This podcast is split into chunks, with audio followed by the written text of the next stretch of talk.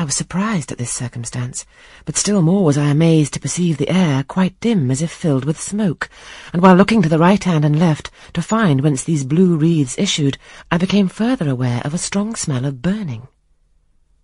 Something creaked. It was a door ajar, and that door was Mr. Rochester's, and the smoke rushed in a cloud from thence. I thought no more of Mrs. Fairfax, I thought no more of Grace Poole or the laugh. In an instant I was within the chamber. Tongues of flame darted round the bed. The curtains were on fire. In the midst of blaze and vapour, Mr. Rochester lay stretched motionless in deep sleep. Wake! Wake! I cried. I shook him, but he only murmured and turned. The smoke had stupefied him. Not a moment could be lost. The very sheets were kindling. I rushed to his basin and ewer. Fortunately, one was wide and the other deep, and both were filled with water. I heaved them up, deluged the bed and its occupant, flew back to my own room, brought my own water jug, baptized the couch afresh, and by God's aid succeeded in extinguishing the flames which were devouring it.